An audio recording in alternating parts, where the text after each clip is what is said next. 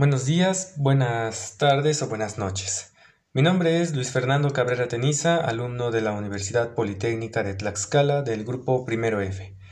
Hoy desarrollaré un tema relacionado con la materia de cálculo diferencial.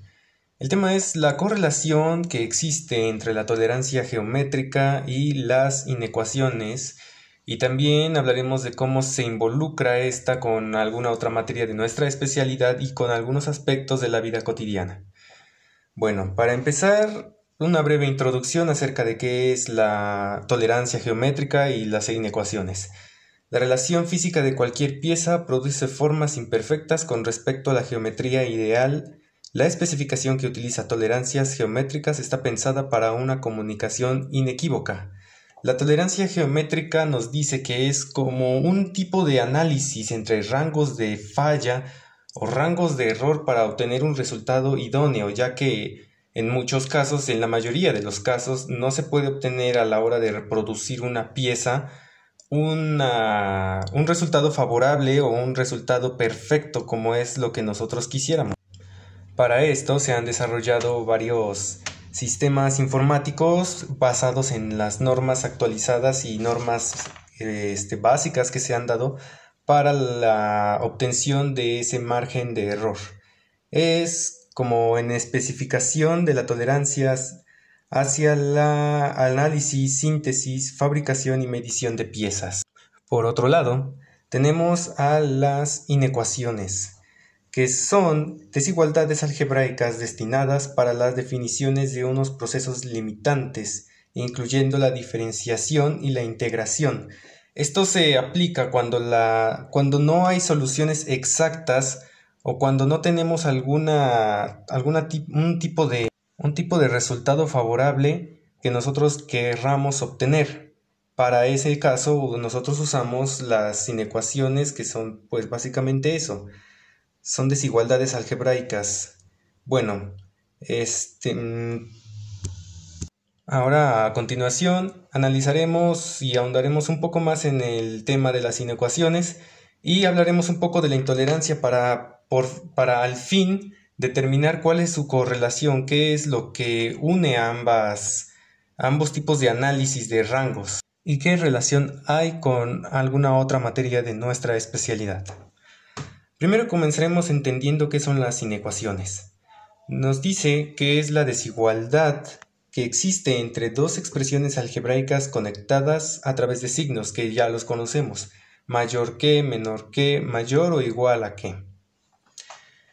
Acompañada de incógnitas y algunos datos conocidos, es lo que prácticamente formula o crea lo que conocemos como una ecuación algebraica. Y como ya lo dijimos, una de las principales aplicaciones a las inecuaciones es su utilidad en problemas de cálculo. Estas se utilizan para cuando tenemos un problema con múltiples opciones o múltiples resultados. Bueno, hay tres tipos de inecuaciones que son de primer grado, las inecuaciones de segundo grado y las inecuaciones irracionales. La solución de una inecuación son los valores de las incógnitas que cumplen en la desigualdad. En general, los valores se pueden este, expresar en forma gráfica o de una forma de coordenada, despejando x. Ya sabemos los, los procedimientos básicos para despejar x. entonces, para poner un ejemplo, un ejemplo práctico, Está una ecuación de primer grado que es una, pues una inecuación. 7x más 5 es menor que 2x más 10.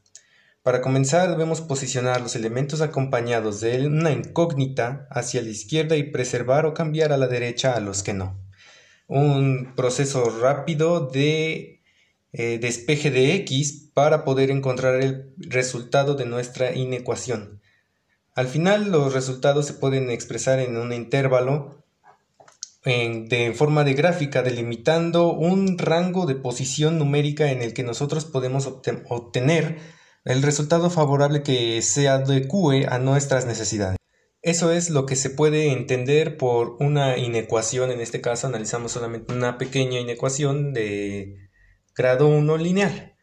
Ahora, ¿qué es una tolerancia geométrica? Bueno, nos dice que es el rango de error máximo y mínimo permitido de dimensiones para la fabricación de una pieza determinada. Sabemos que a la hora de fabricar piezas, pues el resultado no puede ser el óptimo, no, no el humano no tiene esa capacidad de, de desarrollar una pieza con tal simetría que sean las requeridas y las pedidas por el la persona que nos vaya a hacer el pedido de una pieza. Y esta pieza puede tener a lo mejor las dimensiones que nos pide, está dentro de ese rango de error que tenemos, pero puede que el ángulo de inclinación o puede que el, molde, el moldeaje de esa pieza no sea la correcta y bueno, pues genere un error vital a la hora de la montura de esa misma pieza. El uso de tolerancias geométricas evita precisamente eso, la aparición en los dibujos técnicos como superficies planas que pues son prácticamente imposibles o difíciles de desarrollar para alguien que sea o que esté puesto para ese trabajo. Es una dificultad grande la de desarrollar superficies planas o paralelas en alguna pieza mecánica que se vaya a fabricar. Estas intolerancias geométricas están dadas por una y regidas por una norma actual que es IRAM 4515 del 2015. Eso explica que a la hora de hablar de tolerancias geométricas estamos también hablando acerca de rangos de medida, así como un rango de, de fallo permitido y un mayor a un rango mínimo de fallo. Es como si tuviéramos que desarrollar a lo mejor una pieza que tenga una precisión simétrica y que sea con una precisión bastante muy muy muy pequeña como lo es la precisión milimétrica. Entonces, para evitar errores de eh, reproducción, porque siempre se va a dar un error de producción a la hora de desarrollar piezas muy pequeñas, el, el que hace el dibujo, el que se dedica a desarrollar primero la pieza en un plano para después llevarla al desarrollarse, y eh, agrega un rango de error en el que nosotros podemos, podemos tener o permitirnos ese fallo, podemos permitirnos un fallo de entre una, una medida bastante pequeña. Mientras no, nos, mientras no violemos ese límite, nuestra pieza será funcional. Entonces, ¿cómo podemos delimitar nuestro límite? Entonces, es cuando usamos y entra en acción las inecuaciones. Podemos delimitar una inecuación de cómo podemos desarrollar una pieza y obtener un rango de medida óptimo, un rango de medida en el que nuestra pieza, aunque, aunque presente un mínimo, un error de milímetros, que se trate de milímetros, va a ser funcional nuestra pieza va a ser funcional. Entonces, para decir que ambas funciones son correlacionadas, tenemos que tomar en cuenta que la tolerancia geométrica contempla un rango de medida y un rango de posibilidades para una pieza o para el desarrollo de una pieza. Y las inecuaciones que son las desigualdades entre dos expresiones algebraicas, maneja de la misma manera, aunque no, aunque no igual, un rango de medida tolerable o aceptable para un desarrollo de un trabajo, que en este caso nos va a derivar en muchos resultados, pero que al final nosotros vamos a elegir el resultado que se acople mejor a nuestras necesidades o hacia el, el desenlace que querramos tener para nuestro trabajo. Entonces podemos decir que ambos contemplan rangos de tolerancia, rangos en los que nosotros podemos tener un resultado o, elegir un resultado y en el que no vamos a estar mal. Vamos, la reproducción de nuestra pieza o el desarrollo de nuestra ecuación, bueno, más en sí, el desarrollo de una pieza no va a ser perfecto. entonces tenemos ese rango que nos va a decir que siempre y cuando no violemos el límite que se nos ha impuesto, va a ser un resultado óptimo. Y así ya podemos decir que ambos se correlacionan en el uso de rangos de medida. Es eso.